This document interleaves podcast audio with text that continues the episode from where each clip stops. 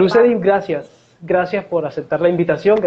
Entonces, vamos a hablar un poco, puedes comentar con, primero, lo esencial. Nosotros hablamos mucho del suicidio, el suicidio, el suicidio, pero ¿qué es el suicidio desde tu perspectiva psicológica? Bueno, de hecho, eh, eh, mucha gente lo define, eh, pero en sí en sí, en palabras castizas para, para, un, o sea, para nuestro público que es variado, es sencillamente el acto de hacerse daño con fines de causar muerte, ¿sí? Siempre que sea algo predeterminado, ¿sí? sea voluntario. Em, hay, voy a, destacar algunas cosas, dos, dos digamos que el, hay un trastorno, trastorno psicótico y esquizofrénico, que en esos casos, ya lo voy a mencionar más adelante, en esos casos podría haber, existir una conducta eh, suicida de manera espontánea. Digamos que es los únicos casos que se conocen. De resto, eh, un suicidio es algo predeterminado que generalmente se planea. Eh, voy a resaltar algo que dice el Ministerio de, de Salud y es que, digamos que el suicidio y la conducta suicida porque el suicidio cuando es consumado, la conducta suicida incluye cuando es consumado, pero también cuando se ha, se ha intentado antes o se ha ideado. dice que tiene tres categorías o digamos tres niveles. ¿sí? El primero es la ideación suicida. ¿sí? Es cuando en nuestra mente hay pensamientos de deseos de, de morir, de deseos de no, de no existir, de tener algo, una situación tan grande que nos abruma demasiado y que no somos capaces de tolerarla y por lo tanto, pues, eh, em, por lo tanto, no, no eh, deseamos no vivir. ¿sí? Ahí es donde, donde está el plan suicida, la ideación, cómo hacerlo, de qué manera hacerlo, eh, todo ese proceso. Está el intento de suicidio, que es cuando, cuando la persona lleva a cabo ese plan pero no tiene un final fatal, no fallece la persona, sino que no se logra el, fin. Eh, y está ya el suicidio, que es el acto suicida que, que, lleva a cabo y que es la muerte más bien, es la muerte que se lleva con intención, con, voluntariamente. ¿sí? De hecho, el, el, suicidio, el intento de suicidio es muchísimo mayor, muchísimo mayor, mucho. Yo creo que más del 100% eh, que los suicidios, ¿sí? Se habla mucho de los suicidios, sobre todo en las, en las redes sociales, en los medios, nos hablan acerca del suicidio como tal, eh, pero es mucho mayor los intentos, es más, a veces las personas que han cometido suicidio tienen antecedentes de haberlo cometido, de haberlo intentado en, en otra ocasión. Y como tú, tú, tú dijiste ahorita, que se le está prestando atención ahora es que ya más o menos desde el año 2016 tiene, eh, se registra, se hace una ficha y se notifica en el sistema de vigilancia de salud eh, de salud pública, ya es un asunto de salud pública. Entonces sí, hace poco, pero sí se hace, ya se reporta. Bueno, hay, hay avances, por lo menos, hay avances, sí, porque ya no, ya no, entonces, ya en nuestra sociedad no es tan bruno este este tema del, del, suicidio. Sí, hay que utilizar lo que ven nuestras niñas, aprender de ellos. Sí, entonces, eh, ¿qué factores se cree que desencadenan esa idea suicida que puede llevar o puede conducir a la consumación del suicidio? Bueno, mira, eh, esa pregunta me gusta mucho por lo siguiente. Cuando nosotros conocemos sobre una persona se suicidó, nosotros no pensamos, lo que nos dicen los medios es, se suicidó porque tuvo una pelea con su pareja, se suicidó porque peleó con los papás, se suicidó porque eh, lo dejó la pareja, ¿sí? Eh, eh, se suicidó porque, o sea, por, por digamos que es el detonante, ¿sí? Pero antes de eso, hay un proceso, un proceso que llega hasta ese punto, ¿sí? De pronto, bueno, la pareja que se suicidó porque eh, porque el esposo la dejó o porque tuvo una pelea con el esposo. Resulta que eso puede ser un proceso antes de violencia, de maltrato, eh, de infidelidades, de situaciones que lo llevan eh, a ese punto. Sí, entonces quisiera hablar en términos generales, porque voy a, como resaltar la parte de la familia y la de salud mental. En términos generales, eh, las personas que ven esto o que lo van a ver en diferido, eh, porque sí sé que hay mucha gente que lo ven diferido. Si vieron el live o si no han visto el live de mi colega Lina, que no la conozco, pero fue la que hizo Lina, ¿cierto? Fue la que hizo el live anterior de la depresión. Véanselo porque es buenísimo. De hecho, yo cuando lo vi, yo lo primero que le dije al mando fue, nos abrió la puerta infinidad y el que se lo vea o sea, va muy adelantado. ¿Sí? Entonces, eh, digamos que en términos generales, iniciemos por las enfermedades físicas. Hay personas, la pregunta voy a recordar porque como hablé mucho, antes de la pregunta de regularmente, eh, ¿qué factores desencadenan, cierto? Este, este acto. Eh, podemos tener las enfermedades físicas que son dolorosas, que son terminales, que son que generan un cambio en la dinámica familiar, sobre todo cuando, por ejemplo, son padres proveedores, que cómo queda la casa, ¿cierto?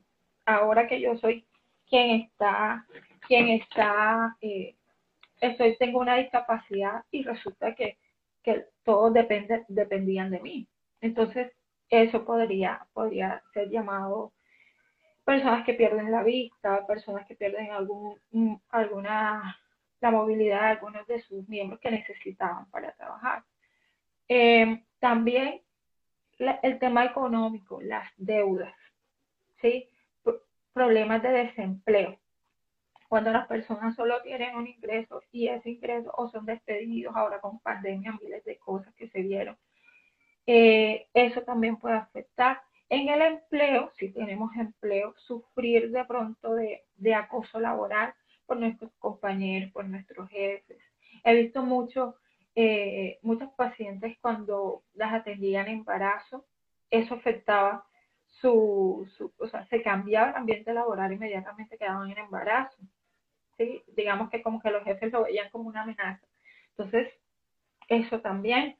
Eh, a nivel académico, dos cositas que, que puedo como, resaltar. Primero, el tema académico eh, en el colegio el tema académico em, desde la perspectiva del acoso, como es el bullying, ¿sí? Eh, escuché mucho, escuchamos mucho en un tiempo sobre el tema, que van iban a trabajar sobre eso, pero ya se ha, se ha disminuido mucho eso.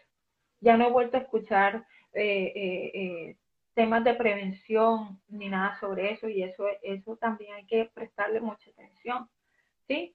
También lo voy a mencionar porque sé que seguro me lo vas a preguntar. Entonces, eso del bullying, también la sobreexigencia que se le hacen a los estudiantes. Mm. Eso, a veces las familias, las mismas familias, son exigentes, sobreexigentes con la, con la, el tema académico, ¿sí? Y a veces nos enseguecemos en que puede que nuestro hijo no tenga la capacidad cognitiva para cumplir con esto, con, la, con el plan académico, con, todo lo que se le da en el colegio. ¿sí? Eh, y cometemos el error de no hacerle una valoración porque decimos nuestro hijo es completamente normal. ¿sí? Hay personas que no son buenas en la parte intelectual, pero a nivel de, de habilidades musicales, de arte, son muy buenas a nivel motor, eh, deportivo. Entonces, tendemos como, digamos, como a eso, a, a sobreexigir, ¿sí? Están también las enfermedades psicosomáticas. Eh, psicosomáticas tienen que ver con la psique, con la mente y también con el cuerpo, Son enfermedades que se dan por estrés, por problemas eh, sí, de ansiedad, problemas depresivos que se, que se reflejan en nuestro cuerpo. Y también son enfermedades, son, eh, son enfermedades que agravan eh, un problema, un problema médico. Por ejemplo, la diabetes. ¿sí? Hay diabetes emotiva, que cuando te estresas es cuando se te sube el, el, azúcar, que cuando te estresas se te sube la presión, ¿sí? Las cefaleas por estrés también. Entonces, ese tipo de cosas podrían estar desencadenando cuando no se elaboran bien. El estrés, eh, Rafa, que fue el primer like hace dos lunes, hablaba sobre la ansiedad, que ya la voy a mencionar de a poquito, pero el estrés cuando no es bien manejado se puede convertir en ansiedad. ¿Sí? El estrés es bueno porque el estrés, si uno no sufre de estrés cuando está estudiando, cuando está trabajando, uno se vuelve flojo y no responde a su estrés, su trabajo, ¿cierto? Pero cuando nosotros manejamos bien ese estrés, cumplimos, hacemos. Pero si nos llevamos ese estrés para la casa, eso nos puede eh, impedir dormir eh, y muchas otras cosas, hasta falta de concentración porque estás estresado por lo que tienes que entregar y no tienes cabeza para nada más. Entonces, el estrés cuando no se maneja bien. Mm, mm, hay unas características a nivel de personalidad, por ejemplo, los bajos niveles de autoestima, la impulsividad, la agresividad, también pueden llevar, llevar a eso. Em, mm, en cuanto a la personalidad, eso. Ahora, hablando en temas familiares, ¿qué cosas desencadenan a nivel de familia para que una persona cometa suicidio? Yo creo que ahí es lo más importante, desde la casa, empezar desde la casa, porque es nuestra primera escuela. En la casa, familias disfuncionales, los niños que siempre han visto maltrato y violencia en su familia. De pronto físicamente no, pero sí una mamá que ha sido sometida por su esposo o que el papá, que los papás que dicen, es que la única forma de que él me entienda es cuando le pego. Entonces, eso también, eh, separaciones mal manejadas. Hay un, hay un fenómeno que se llama la alienación parental, que es cuando los papás ponen, cuando se, al separarse ponen en contra al niño del otro papá. ¿sí? No manejan bien eso. Eh, cuando en la familia hay una enfermedad o se ha diagnosticado una enfermedad eh, crónica en uno de los dos familiares, si algún familiar ha tenido antecedentes también de, del suicidio, si hay antecedentes psiquiátricos, no hay que sea determinante, pero sí hay que prestarle atención. ¿sí? Eh, eh, enfermedades psiquiátricas como la ansiedad, la depresión, que también la voy a mencionar. Mm, cuando estamos lejos de la familia, ¿sí? estamos en otra ciudad, en otro país, por trabajo, por gusto, por lo que queramos, y en, ese, en esa ciudad no encontramos o no tenemos un, un grupo de apoyo, eh, una persona con la que tú te sientas calmada, tranquila, con la que te puedas expresar, eso también puede, puede, ser, puede también ser eh, un desencadenante. Y en cuanto a la salud mental, quisiera empezar por las dos que ya estuvieron viendo, que es la ansiedad. Es, yo creo que no los escuché a ninguno de los dos, no sé si me equivoqué o si no presté atención en ese momento. Hablaron sobre la, el trastorno mixto, que es ansiedad y depresión. Imagínate, si la ansiedad sola es tenaz, si el, la, depresión sola es fuerte, ahora imagínate los dos juntos. Entonces, el trastorno mixto de ansiedad y depresión, la depresión como tal, recuerden que eh, los criterios diagnósticos o, las características principales de una depresión es eh, el estado de ánimo bajito, tristeza todo el día, ¿sí? Eh, falta de interés por hacer las cosas que más nos gustan, como por ejemplo, el que iba al gimnasio ya no va, el que le gustaba salir a caminar ya no va, eh, el que le gustaba salir con los amigos y, no sé, hacer cualquier actividad ya no va. Entonces, empezar, eh, esas cositas también pueden ser de, desencadenantes, la, depresión. Otra cosa es la depresión, a veces el aumentar de peso el disminuir porque el apetito se varía. Hay personas que eh, el apetito, en el apetito eh, se le, se le disminuye y baja muchísimo de peso, ¿cierto? Y dicen que cuando se, se eleva el apetito es porque sienten como que llenar ese vacío que les deja la tristeza, porque es una sensación de vacío también. Eh, se, altera, se altera el sueño tanto en la ansiedad como en la depresión, se altera el sueño y cuando se altera el sueño significativamente puede generar hasta alucinaciones, psicosis, múltiples cosas. La ansiedad va más, está más relacionada con los pensamientos. Los pensamientos de que algo malo nos puede pasar, preocupación excesiva que no podemos controlar, por más que nosotros digamos, pero esto ya ha pasado antes y no pasó nada, o sea, no, fue mayor cosa, va a estar relacionada con los pensamientos también.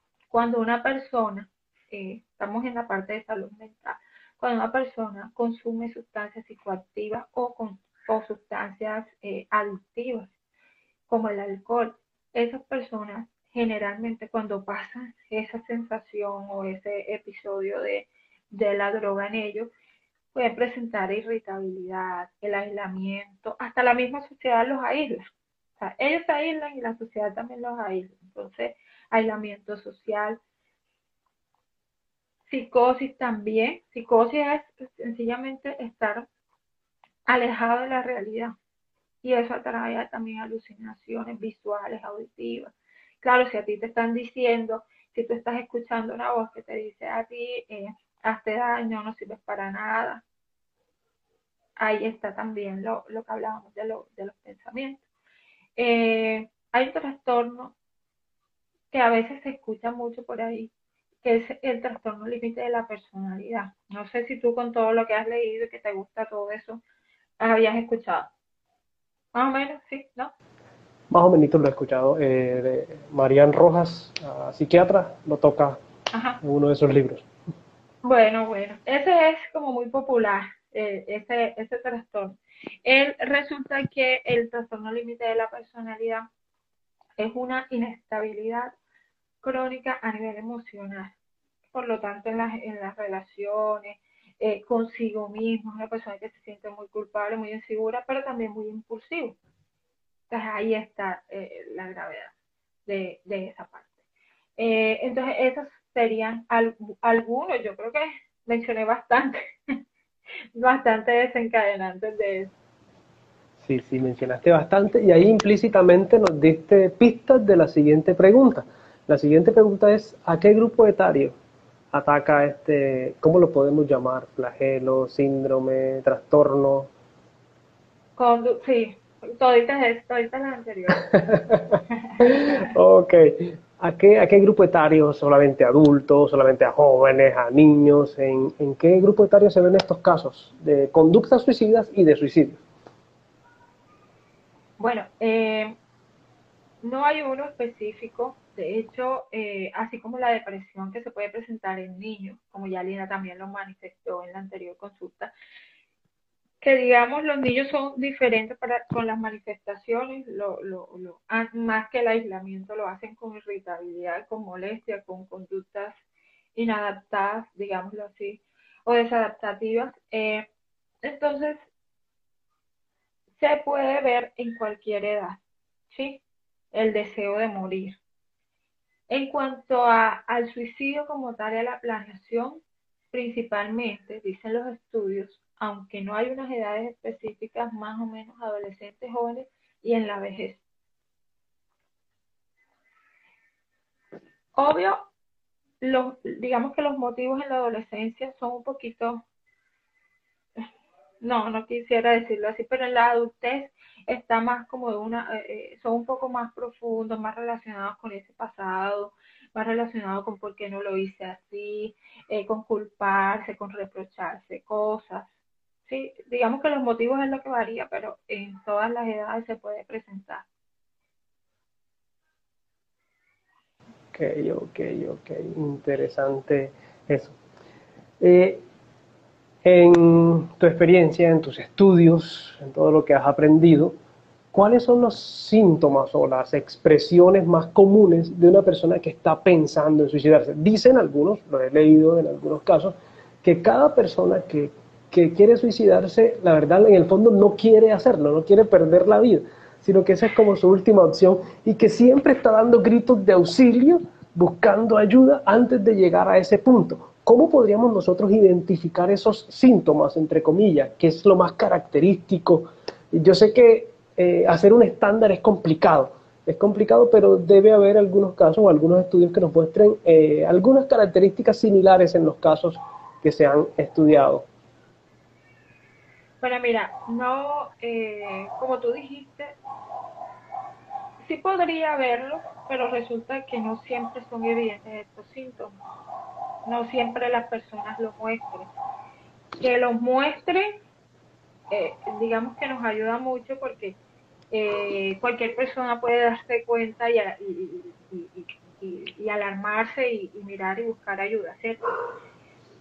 No siempre son, no siempre es, es evidente, pero eh, si hay algunas cosas, como por ejemplo hablar acerca de la muerte, expresiones como por ejemplo, preferiría no estar vivo, es mejor si yo no existiera, eh, cómo sería la vida si, si yo no estoy. Hay personas, de hecho, que, que al mostrarlo, eh, por ejemplo, hay personas que se despiden, hay gente que termina contando las historias, no, es que él vino acá y casi nunca venía, él vino, me abrazó y me dijo, todas esas conductas también pueden verse y leerse y prestarles atención. Eh, bueno, el despedirse, el, entregar sus cosas y regalarlas a veces sucede también, que como entregar, dando, dando su, su, su herencia, como repartiendo su herencia viva y entregando. Y, eso también puede manifestar. Los cambios también, como decíamos, en, la, en, la, en el estado de ánimo. Un día está tranquilo, otro día de pronto enojado.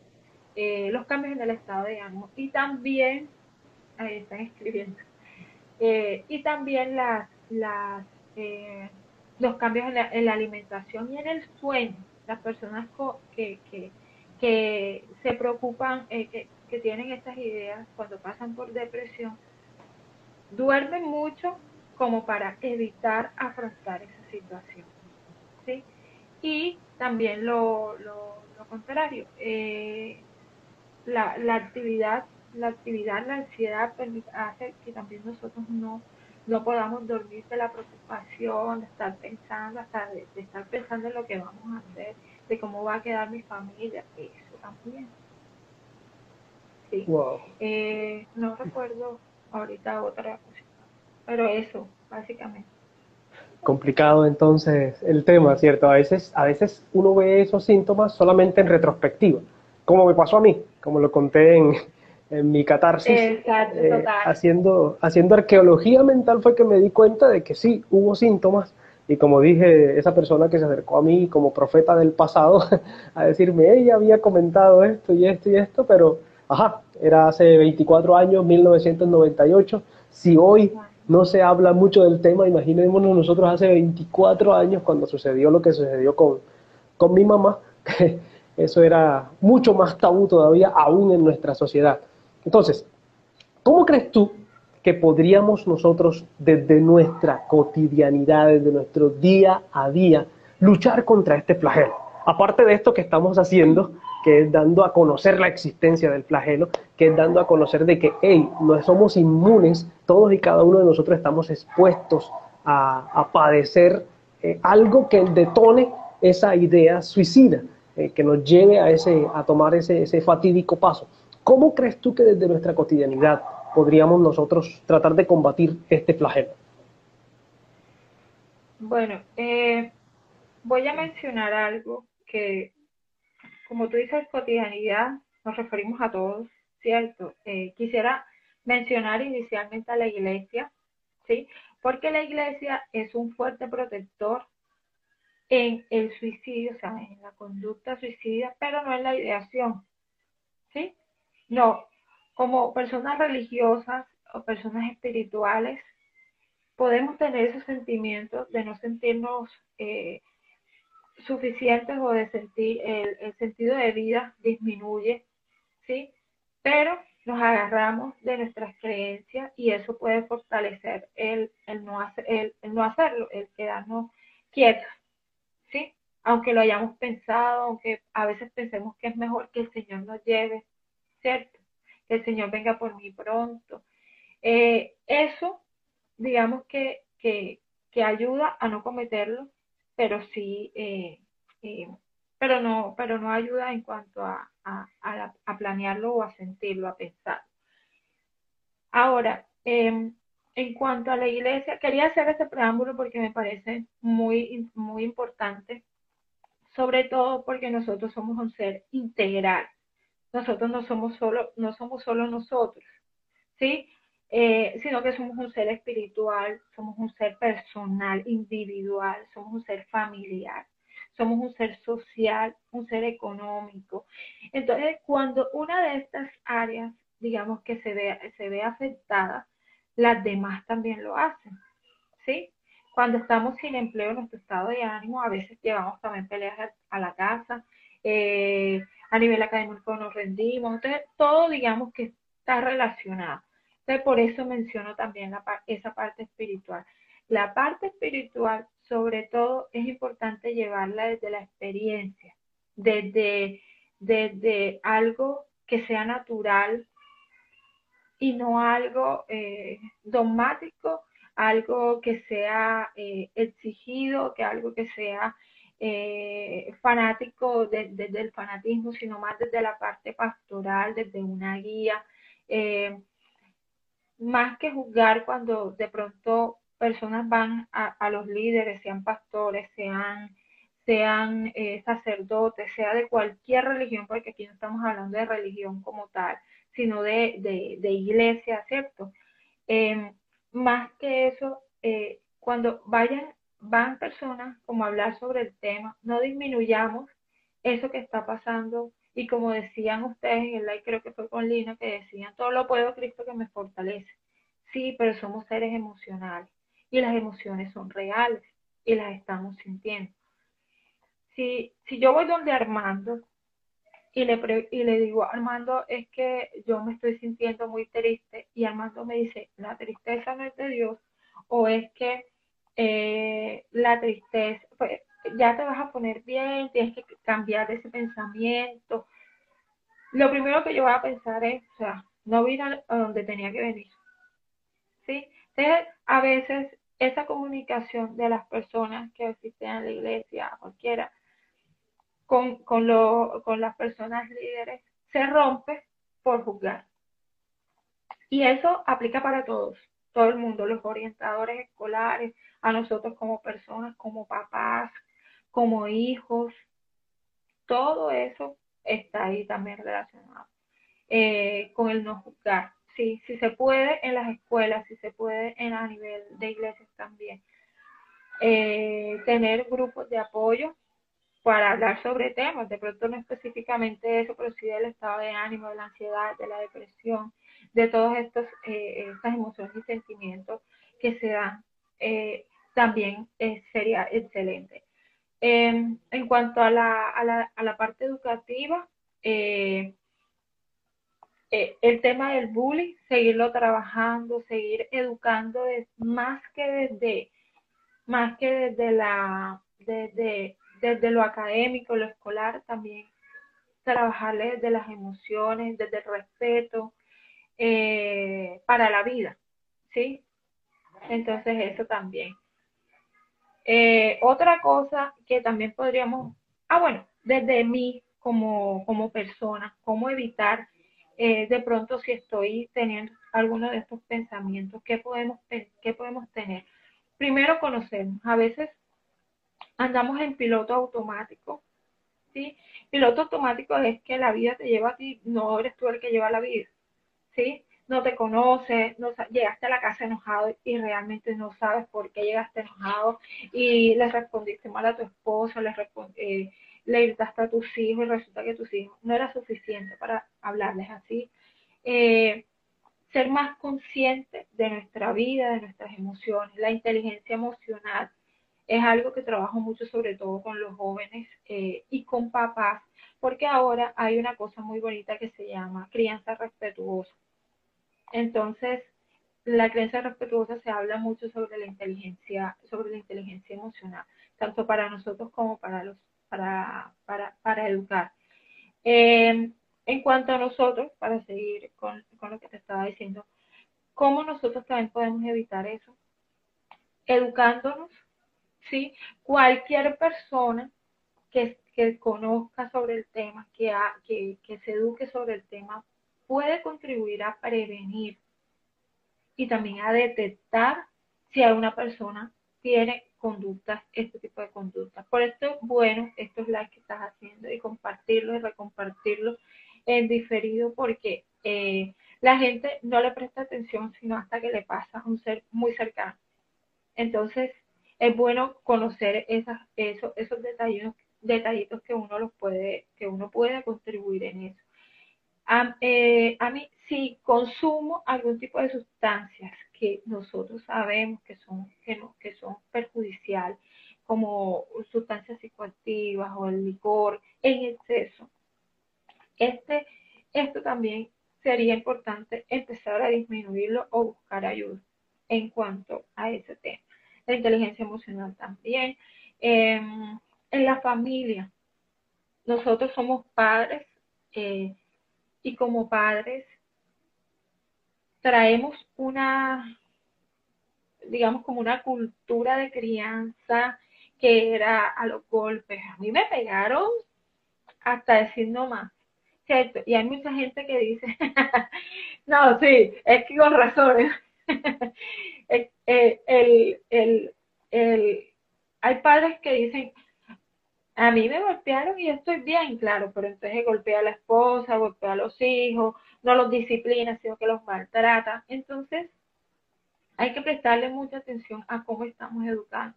A veces se nos olvida educar en los valores. El valor como el respeto si tú le enseñas desde el respeto, o sea, en la forma como tú respetas a tus hijos, ellos lo ven y como son imitadores, lo van a hacer en su colegio.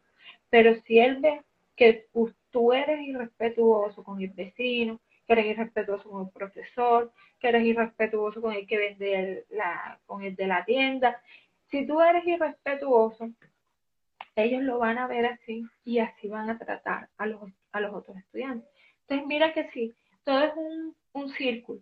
Si lo hacemos bien desde la casa, todo eso se va a ir viendo reflejado en todas las otras áreas. Y, vas a beneficiar también a los que están allí. Em, en cuanto a la familia, los vínculos afectivos. Hay padres que están, pero están ausentes a nivel afectivo. Hay padres que estamos, pero entonces nos, nos encontramos más tiempo con el celular, más tiempo viendo películas, más tiempo haciendo cosas que nos agradan a nosotros que lo que podemos compartir con nuestro hijo. Vamos a sacarlo al parque, sí, pero lo llevamos con la nana y la nana es la que lo cuida. ¿Sí? Entonces, la idea, ellos, ellos, ellos valoran mucho que uno esté presente, que uno juegue con ellos, así sea, no sé, mil cosas. Eso les ayuda muchísimo. Eh, para prevenir desde la familia eso y recordar que somos eh, el, la principal educación se da desde la familia. Ya los, nuestros profesores ayudan, colaboran, pero principalmente eso. Amigos, familia y el resto de la gente, si las personas, eh, si las personas tienen, ¿cómo se dice? Eh, ven conductas extrañas en, en las redes sociales, eh, no pensemos que solamente para llamar la atención, ojalá sea para llamar la atención, ¿cierto? Pero si ven, por ejemplo, eh, que un sobrino con un amigo, que alguien escribió algo raro, algo sobre la muerte, que quiere morirse y cosas así, a la hora que sea, lo importante es también informar y prestarle mucha atención a eso, ¿sí? No hacernos ajenos a que, ay, el psicólogo un día antes que, que, que una expresión pero yo no lo vi, no le di importancia, hay que darle importancia a eso, sí. Estar atentos. Tremendo, tremendo eso, gracias. Mira, eh, hablaste bastante y ya te adelantaste un poquito a la siguiente pregunta, que es, eh, con esto último que dijiste, cuando ya identificamos ideas suicidas en una persona, ¿qué consejos nos das para acompañar a esa persona? Porque a veces, listo, uno identificó, eh, no tiene a quién acudir, ¿cómo hacemos nosotros para acompañar a esa persona? Me gustó mucho lo que dijiste de no juzgar. Yo creo que eso es, uy, eso es importantísimo, no solo para el tema del suicidio, sino para cualquier tema, porque a veces lo que hacemos en vez de ayudar a una persona es acabárnosla. Eh, a veces algo que he visto yo es la falsa empatía. Esa falsa empatía de, nuestra comodidad y de nuestro, de, nuestro bienestar, decir, ah, pero eso le pasa a todo el mundo. Uy, no sé, no sé qué pensarás tú de eso, pero ese dicho a mí me, me revuelve todo, de que, ah, no, eso le pasa a todo el mundo. Yo creo que eso es una falsa, yo la llamo, yo lo llamo falsa empatía. sí, mira, te voy a decir, voy a decir algo que no es muy agradable, porque resulta que asusta un poquito. Uno de los, de los, digamos, como de las características que tiene y que nosotros debemos evaluar como psicólogos en un, una posible depresión es que nosotros tenemos que especificar si hay o no hay ideación suicida. O sea, así. Aunque la ideación suicida, el suicidio no tenga un diagnóstico, nosotros lo tenemos que evaluar en ese, en ese trastorno. Entonces, ¿qué debemos hacer? Si está, la persona está hablando o nos abre un espacio, ¿cierto? Para hablar o decir, estoy muy triste o estoy frustrado y algo que no me gusta. Si podemos y vamos viendo y vamos detectando, podemos hacerle la pregunta libremente. ¿Has pensado en no querer vivir? ¿Has pensado en hacerte daño? Sí, porque uno dice, no es que si se lo pregunto, después eso lo motiva y, lo hace. No, eso no lo va a motivar. No, no es uno de, de, de los detonantes, para nada. Pero eso te abre un espacio para que, un espacio eh, para la expresión, eh, a veces nosotros lo que hacemos es que no guardamos eso porque es que hablar de eso está mal o, o que no. Lo que, lo que sucede con el duelo, ¿cierto? Uno escucha decir lo que te pasó a ti. ¿sí? Uno escucha decir, no, es que los hombres no lloran, no es que tú no puedes llorar porque es que tú tienes que ayudar a tu papá o porque es que tu hermanita no te puede ver llorando o es que, y vamos guardándonos, guardando y eso es lo que hace que en algún momento explotemos, exploten nuestras emociones. Entonces, ¿qué hacer? Primero, preguntarle y ser consciente de que sí es así, que sí están, que sí, que sí han pensado acerca de, la muerte, ¿sí? Eh, lo otro es eh, brindarle ese acompañamiento desde, desde la empatía, como tú estabas diciendo, la falta de empatía, no, desde una empatía genuina, eh, preguntarle más que como decirle eso de que no, es que eso le pasa a todo el mundo, es que eso no es tan grave, para esa persona lo es. En ese momento lo es y las emociones, aunque no sea racional, aunque uno diga, ¿cómo no se le ocurre pensar eso? Él se lo cree. Y si se lo cree, es, eh, eh, es peligroso, ¿cierto? Entonces, eh, lo que podemos hacer es hacerle preguntas como, ¿Qué es lo que te ha estado haciendo sentir tan mal? ¿Por qué te sientes tan mal? ¿Qué ha sucedido? Em, ¿En qué te puedo ayudar? ¿Sí? Jamás cuando sepan que la persona ha tenido ideas o ha tenido pensamientos suicidas, jamás le prometan que, le van, que lo van a ocultar o que se, le van a guardar el secreto. ¿Sí? Ustedes apóyanlo, compréndanlo, manifiéstenle que, que, que, que lo sienten, que, que realmente eh, eh, es una situación que para ellos, que, para nos, que a nosotros también nos afecta de cierta manera porque debemos conocerlo. Pero nunca, nunca le digan, no se lo voy a decir a nadie, tenemos que decirlo. ¿sí? Si nosotros tenemos que notificarlo, porque nosotros tenemos que notificarlo cuando viene, cuando viene un caso de eso. Ahora imagínense un amigo, una amiga, la hermana, el papá, y obviamente hablar con las personas cercanas. Si está pasando por una crisis, llevarlo a la clínica. Cuando ya la persona ha intentado o ustedes perciben que lo va a hacer, lo podemos llevar a la clínica o llamar, si no tenemos la posibilidad de ir o llevarlo, podemos llamar a la clínica, no dejarlo solo por ningún momento, en lo absoluto, eh, y comunicarse obviamente con un familiar, con la persona más cercana, que sea el acudiente, una persona muy, muy cercana a él. Ok, gracias. Eh, sí, eso, eso es, es muy importante esto porque a veces nosotros subestimamos, subestimamos cuando alguien nos, nos dice esto o, no sabemos cómo actuar. Lo que hacemos es juzgar y alejarnos, como quien dice, no, esto, este, este no se va a morir conmigo, que yo mejor me voy y lo dejo solo y que, vaya a hacer lo que sea, ¿cierto? O mi miedo, miedo de que no sabemos qué decirle. Es mejor no decir porque a veces cometemos errores, pero acompañarlo es suficiente. Okay. Eso, eso, pasa entonces como también como con el duelo, ¿cierto? Porque a veces en el duelo uno no sabe ni qué decir. Yo todavía sigo preguntándome si alguien tiene, por favor, ahí al país lejano, al interno o en cualquier publicación escrito, ¿qué significa pésame? Pésame. Todo el mundo dice eso, sentido pésame. ¿Qué rayos significa eso? ¿Qué significado profundo tiene eso? El manejo del duelo, eh, eh, bueno, en nuestra cultura es también, voy a aprovechar que lo acabas de decir porque eh, ¿Recuerdas? No sé si recuerdas lo que yo te dije cuando eh, compartiste lo, lo, de tu, lo de tu escrito. Ya yo lo sabía, ¿no? Claro, obvio. Pero ese, eh, fui muy respetuosa en ese tiempo contigo y, y y mira que lo, creo que lo que te dije fue qué buen proceso hiciste, qué terapia hiciste, eh, qué, buena actividad hiciste, porque, y tú me respondiste, era una catarsis que me debía, algo así.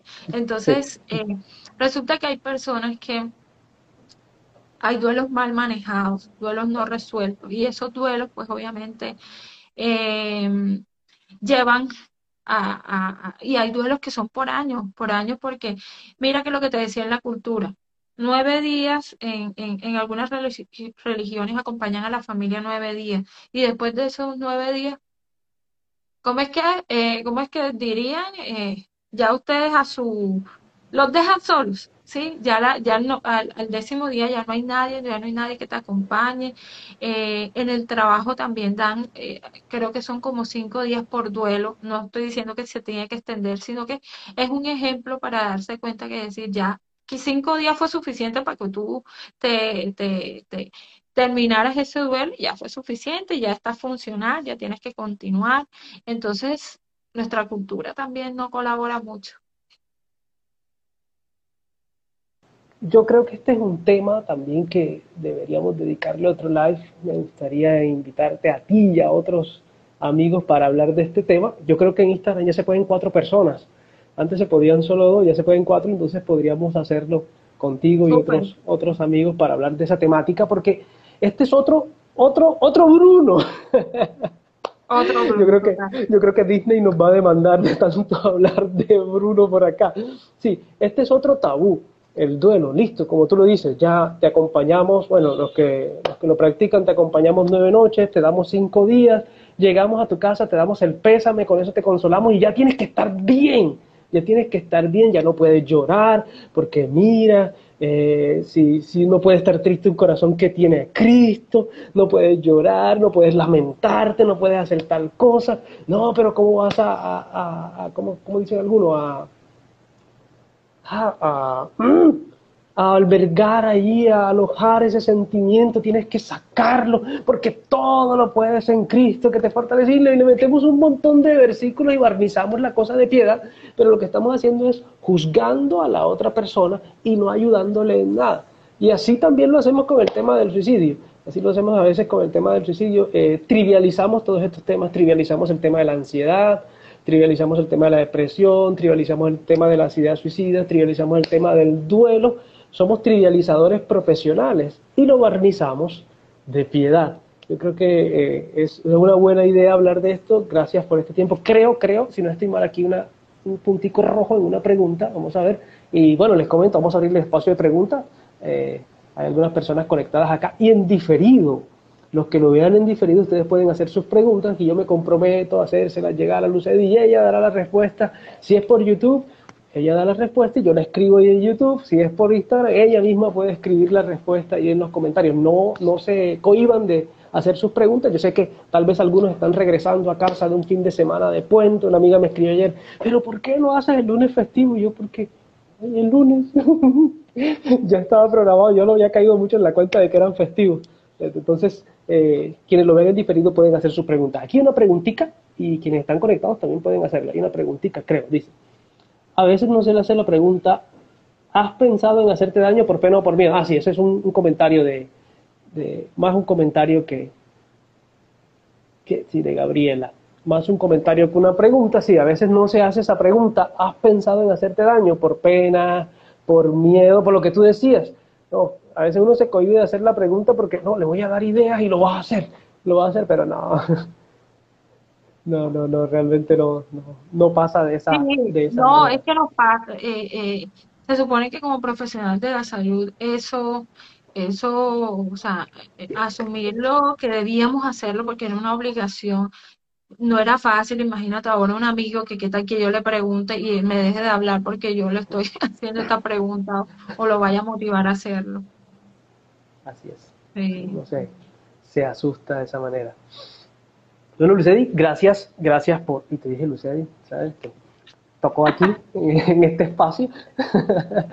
gracias por, por tu tiempo, gracias por sacar este espacio para compartir con nosotros.